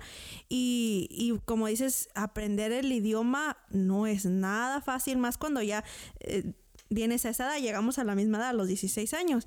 Y escuchar y escuchar y escuchar y decir, ay, ¿qué están diciendo o algo? O, o darte cuenta, como yo, en mi ejemplo, pues puede ser en la escuela, que estás tú así con los ojos como de, ay Dios, ¿qué, qué hago aquí? ¿Qué es esto? ¿Qué dicen? Eh, y darte cuenta que atrás están cuchicheando, que aunque no entiendas el idioma, sabes que se están burlando de ti porque no entendiste, o porque no le agarraste al chiste, o porque no, ¿verdad? O, simplemente no entendiste la clase o, o, lo que se está hablando. Entonces, eh, no les voy a decir que, ay, sufrí bullying, no sube eso. No, no fue así, pero sí, sí te das cuenta que hay personas que son ignorantes y no entienden eh, la situación, pues, de, de que estás aquí y que estás aprendiendo el idioma y que no necesariamente eres eh, jovencito de edad de que dices, bueno, entre más chiquito más rápido aprendes o esto. O sea, ya a los 16 años y estando en la prepa, pues sí, se te hace más difícil. Entonces, ah, así en específico, específico no tengo, pero, pero pues sí, sí me tocó escuchar muchas veces como en una fila de, de, un lugar que estaba, un señor empezó así de la nada a decir, ah, no, que esos vienen aquí a quitar nuestros trabajos, eh, en inglés, una persona de aquí del sur, y no, que, que esos no valen para eso y, y nomás eso vienen y bla, bla, y, y yo nomás por dentro así como, ay, ahorita si voltea y me dice algo y así, pero no, él lo estaba diciendo como renegando así. Pero pues sí, obvio que hay, hay tantas cosas que escuchas o que vives que, que pues sí, te quedas como, es una mala experiencia. Yo, en lo personal, yo creo, eh, eh, sí, es, es una mala experiencia que te tocó vivir y que yo creo que mucha gente mucha gente la vive. Y es lo triste de la inmigración, de que llegaste inmigrante, después tuviste hijos y tus hijos crecen y después se les olvida que tú fuiste inmigrante, entonces eh, se les olvida que eh, eh, mucho nosotros ahorita estamos hablando de eso, de, debatimos en eso de que queremos que Lili me aprenda español primero antes que el inglés. Y a veces nos equivocamos porque le hablamos en inglés y le deberíamos de hablar. Le deberíamos de hablarle en español. Porque no queremos que en un futuro ella no vaya a aprender a hablar español. Y muchas, muchas veces, a veces pasa que eh, eh, cuando experimentas eso, que te dicen que no hablan español, lo primero que se te viene a la mente Mendigo paisa, ¿cómo que no hablas español? Él tienes el nopalón en la frente y, y, ¿cómo vas a decir que no hablas español? A veces sí es por eh, eh, estar discriminando. Y a veces es porque sus papás tuvieron la culpa y no les enseñaron a hablar el español y entonces ya no fue culpa de ellos. Pero a mí un ejemplo que me pasó, por eso este sí creo que este sí sabía hablar español y nomás se hizo. Eh, a pesar de que yo nací aquí, eh, pues crecí ahí en Rosarito, ¿no? En, Tijuana, Rosario, en Baja California, en Rosarito. Y cuando ya tenía 14 años, eh, me vine a la high school con mi papá. y entonces, y me acuerdo que fueran como los primeros días que entré a la high school y, a pesar, y pues ahí en San Diego, pues está lleno de, de tijuaneros, ¿no? Como, como uno y hay mucho, y hay filipinos y hay muchos, pero ahí en la high school cuando yo estaba en National City, que fue la primera que fui, pues era demasiados mexicanos. O sea, hablabas español en las clases y Los todo. maestros. Los maestros hablan español, iban a Tijuana y todo, ¿no? Entonces, aún así, aún así con eso, hay esos tipos de personas que dicen, no, es que yo no hablo español. Pero pues los escuchas que hablan español, que sí hablan. Entonces, una vez en la clase de, de PE, Educación física. eh, educación física, llegó el coach, el, el- profesor estaba dando instrucciones y, pues yo no sabía ni de lo que estaba hablando. Eh, yo no sabía, a, a pesar de que nací aquí, pues nunca aprendí inglés. O sea, aprendí inglés ya cuando me vine para acá y estuve aprendiendo. Pero eh, estaba dando instrucciones de algo y pues yo ni papas, no sabía ni de lo que estaba hablando. Entonces los amigos míos que hablaban español o que me había hecho amigos ahí, no estaban ahí conmigo en esa clase, así que no había nadie que conociera, conociera. Pero pues miré ahí a un lado de mí un paisota, un paisa y dije, ah, pues aquí, de aquí soy. Y lo más eh, sinvergüenza que tenía este compa es de que tenía una camiseta de la Virgen de Guadalupe. Tenía una camiseta de la Virgen de Guadalupe y abajo, ya ves que a veces abajo ponen así hasta la bandera mexicana y todo. Tenía la bandera así paisa, pero paisa, mi compa. y que lo volteo y le digo, hey, ¿qué está diciendo? Pues yo seguro que hablaba español. Y me volteé a ver y me dice, oh, uh, I'm sorry, I don't speak Spanish. Fue la... Haz de cuenta que me hubieran... De-. No, peor que eso. Haz de cuenta que me hubieran pegado una patada en la ya. Entonces, eh, fue algo así que sentí. eh, fue una experiencia mala que me dio coraje, me dio tristeza también. Y me acuerdo que yo, yo llegaba. Fíjate, a- mi historia ni se compara contigo. A pesar de que yo nací en este país, también me considero inmigrante porque Sí, crecí no allá no y, y no, no crecí aquí. Bueno, ahorita ya más de, mi, más de la mitad de mi vida ya la he vivido aquí. Entonces ya, gracias a Dios, pues no, no, no he sufrido, no sufro nada de eso. Pero eh, mi historia era de que yo no hablaba inglés. Entonces me acuerdo que yo iba eh, en- durante la semana, mi papá y yo estábamos, estábamos juntos ahí en San Diego y los fines de semana nos íbamos a Rosarito ahí con mi mamá, con mi mamá y con mis hermanos y todo. Pasábamos los fines de semana allá, pero entre semana estábamos acá de este lado de Estados Unidos. Y me acuerdo que yo regresaba de la, de la escuela con un dolorón de cabeza porque sí, no entiendes, ¿no? No entiendes nada. Enti- y pues todo el día escuchando inglés y pues no sabes ni, ni papas ni lo que están escuchando. Y me acuerdo que para ese tiempo yo ya iba, ya íbamos a la iglesia, ya, íbamos, ya conocíamos del Señor, ya conocíamos de Cristo y... eh, eh, pues eh, eh, creemos que somos alguien de fe y que oramos y que le pedimos a Dios y que Dios puede hacer cosas, puede hacer milagros.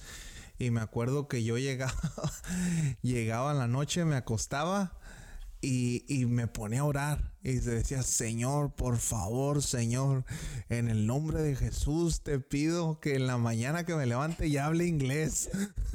en la mañana que me levante que ya hable inglés, Señor, porque ya... Y eran, eran mis traumas, ¿no? Desde de que llegué a experimentar. Otro, otro cosa así que he experimentado eh, eh, fea, una mala, experiencia que tiene que ver con la migración, con el no hablar inglés, con todo eso. Después, cuando después de ya yo duré, ya duré cuatro años, duré cuatro años ya en la high school y entonces ya era la, la- el tiempo de que te iban a dar las mm, te iban a dar las aplicaciones para entrar a la universidad, al college. Y fui con la consejera, con los que te, te ayudan para hacer esos trámites. Y le dije, oh, vengo por mi aplicación para, para poder entrar a la universidad y que no sé qué. Y me dijo la señora, me, me dijo, no, es que tú no, tú no puedes entrar. Y me quedé sorprendido y dije, ¿cómo que yo no puedo entrar? ¿Pero por qué? Todo en inglés, ¿ah? Todo en inglés me lo estaba diciendo. No, es que, es que tú no hablas bien inglés. Es que tú no hablas bien inglés, hijo, y aparte no tuviste, no tuviste clases de inglés normal tus primeros dos años, así que tú no puedes ir a la universidad. O sea, no puedo ir a la universidad de, a, a- eh, podía ir a un community college, que es un colegio más chico, que es el que Por te prepara, tiempo. prepara para la universidad, pero directo a la universidad no podía ir según ella, según ella. Entonces era algo completamente mentira y fue una discriminación gacha que todavía me acuerdo de esa señora y, pues que, Dios la bendiga, voy a decir, porque fue tan feo que sentí. Imagínate, y yo nunca, y no, no, no sentía los niveles que has sentido tú o que hemos sentido otras personas, otra discriminación, pero es una de las cosas que, eh, que pasa, que pasan eh, con los inmigrantes, ¿no? O con la gente que está aprendiendo el idioma en un país en el que no creciste. Que en mi caso sí es mío porque nací aquí, pero no crecí aquí, así que era, era eh, extranjero, como quien dice. Ya no lo soy, pero era extranjero en ese tiempo. No. Y como dice, y como dice Fausti eh, de su mala experiencia, eh, para él su mala experiencia no fue con, con americanos, o sea, con gente de aquí, sino con, o sea, con nuestra propia raza, con nuestra propia gente, eh, que ahí sí que feo de verdad este dicho, pero, pero pues sí te das cuenta que muchas veces sí, sí es verdad de que dicen el, el enemigo, el peor, enemigo. de un hispano es otro hispano, de un latino es otro latino, eh, o en México decimos, de un mexicano es otro mexicano, y, y qué feo, o sea, ver, ver a otro y en igual de echarnos la mano o de que, oh, en lo que necesites, lo, eh, eh, más bien le quieres echar tierra, lo, lo, si quieres hacer eh, sentir menos o, si ya tú ya sabes inglés, te burlas de los que no saben, o si tú ya tienes papeles y eres legal, te burlas de los que son ilegales, o sea, ah, no, no, no podemos construir más no podemos avanzar más porque nosotros mismos nos aplastamos, nosotros mismos nos... Eh, nos, nos, echamos tierra. Entonces, eh, qué feo, de verdad, de, de, mostrar eso a otras culturas que, o sea, que se ayudan a levantarse. Eh, escuchábamos a un amigo de nosotros eh, de Honduras que, que nos decía que allá, por decir un ejemplo, la, la comunidad de turcos que hay en, ahí decía, uno de ellos hacía un negocio y todos iban y, y, a comprar y todos, todos iban y, los apoyaban y, o sea, y aquí hay otras culturas también, por los judíos, o sea, muchos que tienen un negocio y se, ah, se apoyan entre ellos o eh, así. Entonces, eh, ¿por qué no somos así nosotros también? Apoyarnos, levantarnos, echarnos la mano. que es lo, lo, sería lo mejor, ¿verdad? Sí, es que yo pienso que muchas veces en esta, en este tipo de situaciones, muchas veces tiene que ver a cómo nos criaron creo que muchas veces los valores de las personas tienen que tienen mucha influencia eso. A veces yo creo que la envidia es una cosa que no, no quiero no quiero decir que todos somos envidiosos, ¿no? Pero nos toca ver a veces que por ejemplo a, fulano le está yendo bien en su trabajo y todo y como que hey, yo yo yo quiero, o sea, como que no queremos me ha tocado conocer personas que ellos tienen, ¿no? Que les va bien en su trabajo, que tienen esto, y ven que, que otra persona está progresando y como que, hey, tú no, tú no puedes tener más que yo, o, tú no puedes este, hacer más que yo. Y, no sé por qué tienen esa mentalidad. Cuando en fin, en fin, a final de todo, todos los que migramos a este país, venimos por el mismo sueño, que es salir adelante, este, tener un mejor futuro, y muchas veces nos olvidamos de eso que todos llegan, a lo mejor, no todos llegamos aquí de la misma manera, ¿no? Hay personas que llegan con sus visas de trabajo, hay personas que nos toca llegar de la manera que llegué yo, pero realmente si todos emigramos, si todos dejamos nuestro, la comodidad de nuestro país, fue por un sueño, que, que realmente es el, sueño americano, pero que cuesta. Eh, este sueño americano cuesta... Uh, lamentablemente este para los que no podemos salir de, del país y volver con, con, facilidad este es yo pienso que es un poco más difícil porque te sientes atrapado. Realmente yo el otro día hablando con Javier por teléfono le estaba diciendo que que realmente esto es como como dice la canción de, de los tigres no estás en una jaula de oro. Realmente porque tiene o sea tienes mejor futuro tienes accesibilidad a las cosas tienes un buen em, tú tienes tu empleo o sea, tienes una vida, no, no te voy a decir que una vida de lujos, pero tienes una vida estable y tienes la posibilidad de ayudarle a tu, familia que está afuera, que está en, México, o sea, donde esté, pero realmente estás como aprisionado. Porque si sabes que si dejas esto, o sea, no, no, si dejas, y hay, personas, no, no, no quiero generalizar, porque hay personas que, que, yo conozco que van y vienen, este, así de fácil. Yo no sé, no sé, tal vez es la mentalidad que tenemos las personas, cada mentalidad es diferente, porque conozco personas que van y regresan como si nada, ¿no? Pero hay personas como yo, en mi caso, que le pensamos mucho y se nos hace bien difícil. Ahora yo más que tengo, que tengo mi familia, tengo mis hijas aquí, se me hace muy complicado tomar la decisión de, querer regresar a, a, México, ¿no? Como dijo Javier, este, yo creo que muchas de las personas que están aquí, latinos, que están legales aquí, fue porque sus familias, alguien en su familia se sacrificó y estuvo dispuesto a sacrificar y pagar un precio para que sus hijos, para que sus nuevas, las otras, sus nuevas generaciones tengan un mejor futuro, ¿no? Y yo, sé que hay muchas personas así, este, hoy en día que, se están sacrificando, están sacrificando las ganas de ver a su familia. Yo tengo 13 años sin ver a, mi, a mis papás y no te niego cada Navidad. Y sé que al igual que a mí, que, que a mí a mucha gente le, le pasa, cada Navidad es una nostalgia tan grande la que te invade. Y el, el saber que no estás cerca de ellos, pero, esto, o sea, como te digo, estamos pagando un precio porque nuestros hijos tengan un mejor futuro. Y, y yo creo que al igual que yo, hay muchas personas allá afuera que, que se sienten identificadas, ¿no? Que, que lamentable, que hasta cuando, por ejemplo, que conocemos a alguien como por ejemplo ustedes, ¿no? Que tuvieron la oportunidad de ir a la boda de, de Juan, el hermano de Midori, para el que nos conoce, este, a Guanajuato, fueron allá a mi tierra ellos. Este, cuando supe que iban a ir para allá, no te voy a decir que, que sentí envidia así de que así mala, ¿no? Sino que, o sea, te quedas pensando y dices, híjole, ¿cómo quisiera yo poder ir? O sea, como que eh, uno comparte ese gusto de que, o sea, ustedes andaban emocionados, ¿no? Por la boda, que iban a ir allá, pero yo compartía como ese gusto, hijo, les van a ir a mi tierra. Y yo no puedo ir, o sea, y ahí como que no sabes si, si te da, si, si te da emoción o te da nostalgia. Es un, es una, es una mezcla de sentimientos que o a veces a fin de año que conoces a alguien que va a tu tierra, ¿no? Y cuando llegan, va, aunque, aunque no te traigan nada, ¿no? A veces que, que me ha tocado tener amigos conocidos que van para allá y cuando regresan, pues a, a lo mejor los vas a ver o, les hablas, ¿no? No con la esperanza de que te hayan traído algo, sino con la esperanza que te digan, hey, fíjate, que te cuenten cómo están las cosas por allá, si vieron a tu familia, si no la vieron o, algo así, ¿no? Porque yo, ah, yo, por ejemplo, hablo con mis papás este, la mayoría de, cada fin de semana, a veces cada dos semanas o así, pero me, mantengo comunicados con ellos, pero obvio que ellos no, no me cuentan todo, ¿no? Como es. Y yo también de igual manera. Yo sé que... Eh, ¿Vas, a, compartir este podcast para que te, los, te escuchen? Mm, pues no creo que no creo que les alcance la tecnología, pero tal vez sí. Y yo creo que una de las cosas que que también este al estar aquí, como te digo, es eh, el estar aquí no es, es sino, no, mucha gente piensa que es sinónimo de abundancia y de riqueza, pero realmente no es así. Es, es, es, es, es sinónimo de trabajo duro, esfuerzo. Y yo sé que cada persona que haya, que estamos aquí, cada latino, cada, cada quien somos diferente. Hay personas que llegan aquí y, y realmente una cosa de la, de la, que quiero, que quisiera compartir y quisiera que con, todo, con todos los que, que se identifiquen con esto, es de que nunca se les olvide sus porqués.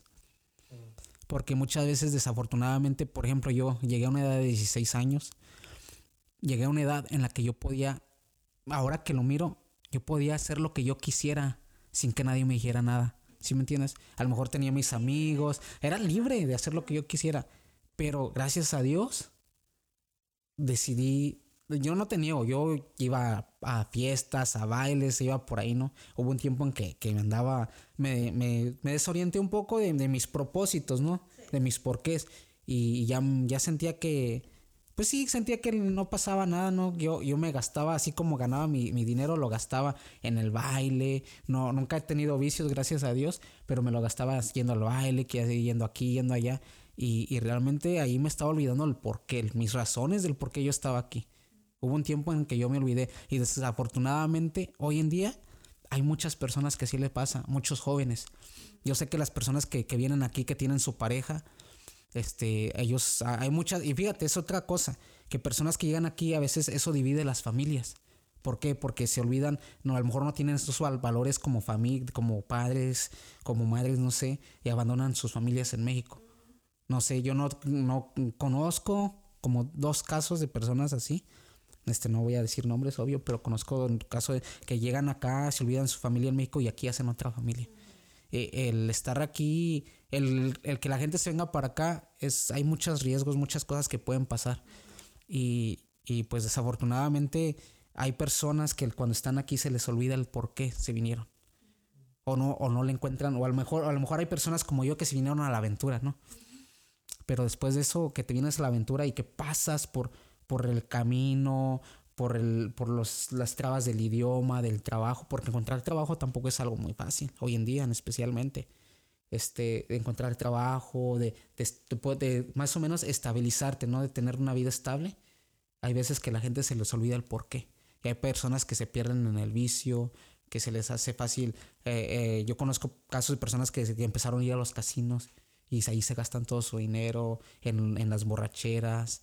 Ah, no quiero generalizar, pero hay, desafortunadamente hay personas que se les olvida sus porqués. Y yo creo que es una de las cosas que nos tiene que quedar bien claro a todos los inmigrantes que estamos aquí, el por qué lo estás haciendo. Y, realmente a veces es bueno que digas, este, que tengas el porqué y tengas sueños. Sabes que aunque se parezca por más grande que, que, te, que parezcan, porque esos sueños te van a mantener motivado a seguirte esforzando, a seguir trabajando duro, porque realmente es a lo que venimos a trabajar. Y, y, lamentablemente hay personas que nos desenfocamos y se nos olvida eso. Y creemos que ya con el simple hecho de, de estar unos dos, tres años o, o, a lo mejor más tiempo aquí, nos creemos que ya tenemos la vida hecha aquí, cuando realmente no lo es así.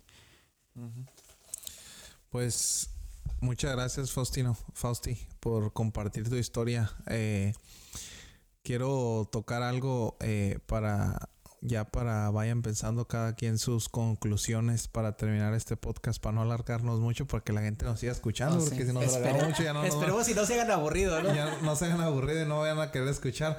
Pero eh, como les decimos aquí en, en, este su podcast al estilo Sánchez, eh, queremos dejarles con un mensaje positivo al final de, de, cada episodio. Es lo que vamos a tratar de hacer. Y yo creo que eh, algo que, que es muy importante que tú tocaste es eso de que a mucha gente se le olvida, ¿verdad?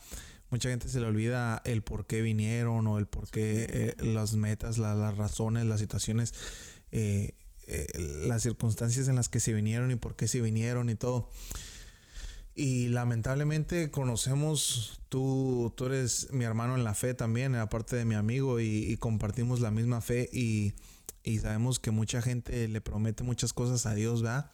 Le promete muchas cosas a Dios cuando pasa por estas, por estas eh, traumas, por esas experiencias traumáticas cuando cruzan la frontera y todo eso. Y, y muchos, muchos dicen, ¿sabes qué? Eh, señor, cuando llegue allá me voy a portar bien o cuando llegue allá te vas a ver que te voy a hacer eh, algo. Uno, le promete muchas cosas por agradecimiento a Dios. Eh, por agradecimiento. Por agradecimiento, sí, le, prometes muchas cosas a Dios. Y, y no voy a decir que no, que no todos, pero la mayoría se les olvida. Se les olvida y como tú dices, empiezan a hacer cosas que, que no te deberían de hacer, ¿va? Eh, como eso de dejar familias, de, tomar vicios que no tenían vicios o de hacer cosas que antes no hacían, eh, se les olvidó porque probaron, probaron la libertad, probaron un poco más de, recursos que, que no tenían antes y entonces se les olvidó. No digo esto para juzgar a nadie. No digo esto porque quiero juzgarlos y porque quiero ser duro y quiero ser eh, eh, un, quiero ser hacha con ustedes y, regañarlos. No, lo digo porque si tú le hiciste esa promesa al Señor, si tú le hiciste esa promesa a Dios, Dios es tan caballero, nosotros creemos que Dios es un caballero, que nuestro Dios es un Dios de amor y que si tú vienes con un corazón dispuesto, con un corazón arrepentido, con un corazón eh, quebrantado delante de Él y le dice, ¿sabes qué, Señor? ¿Sabes qué? Si te prometí esas cosas y perdóname porque no las cumplí, o perdóname porque se me olvidó de las que me sacaste, o perdóname porque de las que me has sacado. Oh, y, ahorita estamos hablando de la emigración, pero eso aplica a todas, a todas las áreas de nuestra vida. Eh, que, que, se nos... en aprietos y que estamos en aprietos y, le prometemos tanto a Dios, no, Señor, yo te prometo que si me sacas de esta, o yo te prometo, o sea, tanto problemas financieros como problemas de salud o los que tenemos hijos, los vemos enfermos y decimos, Señor, de verdad que si tú los sanas, si tú las sanas, este, yo te prometo que voy a ser una mejor persona o, o si ya eres cristiano, dices, yo voy a ser un mejor cristiano, te voy a servir, voy a buscar más de ti y, y las cosas se ponen estables otra vez o mejor y entonces ya se te olvidan las promesas. Y igual como dices el ejemplo de, de muchos que, que, que venimos a este país que la tuvieron más difícil al cruzar, otros la cruzamos más fácil que con visa, que con esto. Entonces, eh, pero las personas que es difícil eh, se la ven cruzando y dicen, Señor, si me sacas de esta o ayúdame a llegar a la meta, ayúdame a no deshidratarme o ayúdame a esto, a lo otro que no me vea al migra, o sea, ¿verdad? Tantas oraciones que, que haces en ese momento y dices, cuando llega ya y que ya esté todo en calma, no, yo sí te voy a buscar y sí, sí voy a ir a la iglesia, o sea, ¿verdad? de los que ya conocen de Dios. Obvio que esto no es para toda la gente, ¿verdad? Pero ya llegando aquí, ya tus prioridades cambian, ya tu tiempo cambia, ya es de que del, trabajo a la casa, de la casa al trabajo, y el fin de semana ya lo usas que para lavar, que para ir al mandado, que esto ya la iglesia se volvió un plano ya lejos de ti. Entonces, pues sí, o sea, se te olvida lo que tal vez prometiste. Y créeme que independientemente si crea uno o no crea, cuando, cuando uno, al menos en mi caso, eh, a la gente que cruza como yo, de la manera que yo lo hice, en ese momento de tu travesía, en ese momento de tiempos difíciles, hasta los que no creen, yo te aseguro que creen en Dios y, y le piden a Dios como dices tú, le prometen cosas, si me, si me ayudas, voy a hacer esto, si me ayudas a cruzar, voy a hacer esto. Y como lamentablemente, al estar, el estar aquí, el, bullicio del trabajo, de las cosas, el, el, el de, las personas que te rodeas, muchas cosas influyen a que te olvides de tus promesas y, y del, y del el por qué estás aquí. Algo con lo que quiero cerrar ya para despedirnos en este eh, segundo episodio que ha estado muy bueno y... Le podemos seguir por eh, horas, pero bueno, ya está. Pero vamos a, terminarlo. Eh, y con lo que quiero cerrar es con una historia bíblica, una historia que hay en la Biblia, que algunos la conocen, otros no la conocemos, pero eh, la Biblia habla sobre Pedro y muchos conocemos la historia de Pedro y Pedro era uno de los, de los discípulos de Jesús. Y Pedro era uno, era un hombre apasionado, imagínate, como tu mejor amigo. Eh, Pedro era el, eh, uno de los mejores amigos de Jesús que cuando vinieron, eh, cuando estaban haciendo la, última cena, la Santa Cena, Jesús dijo, porque Jesús sabía las cosas que tenían que pasar y él dijo, ¿sabes qué? Es que uno de ustedes me va a negar tres veces.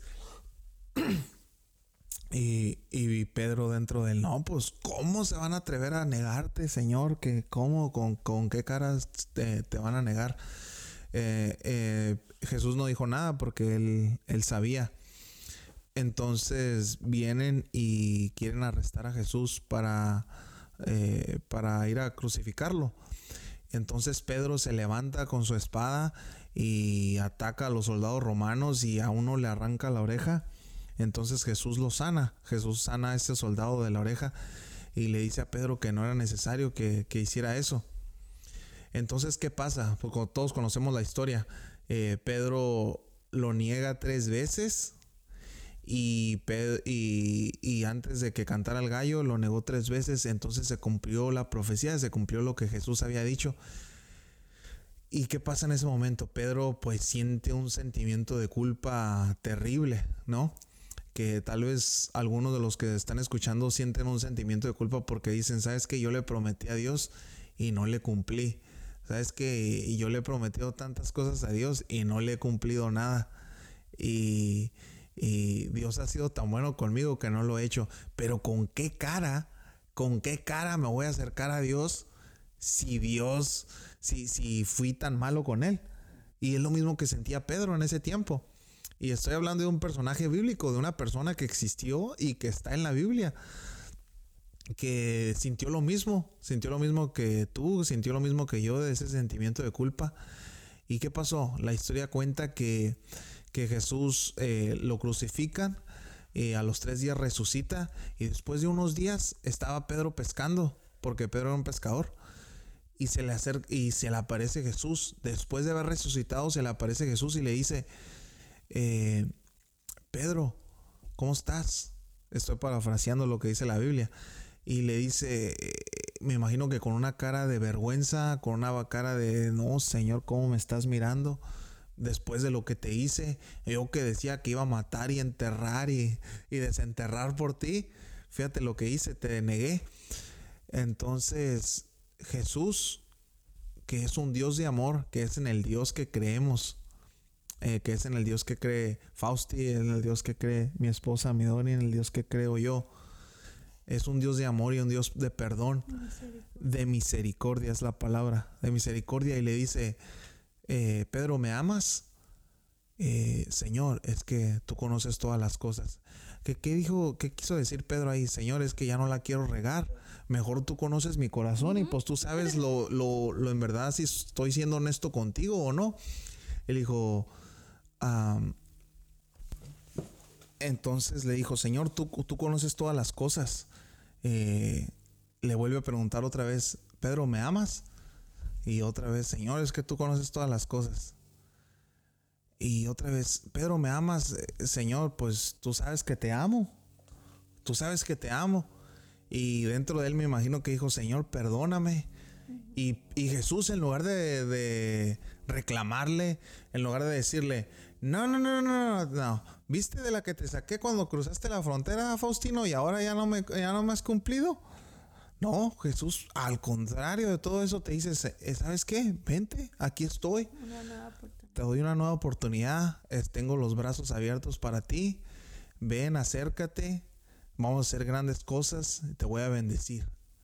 Así fue lo que pasó con Pedro y así es lo que puede pasar con nosotros si nos venimos y nos arrepentimos de corazón delante de Dios de las cosas que eh, prometimos y no cumplimos o de las cosas que hicimos que no deberíamos de haber hecho. todo Dios es un, es un Dios de oportunidades y de nuevas oportunidades cada día.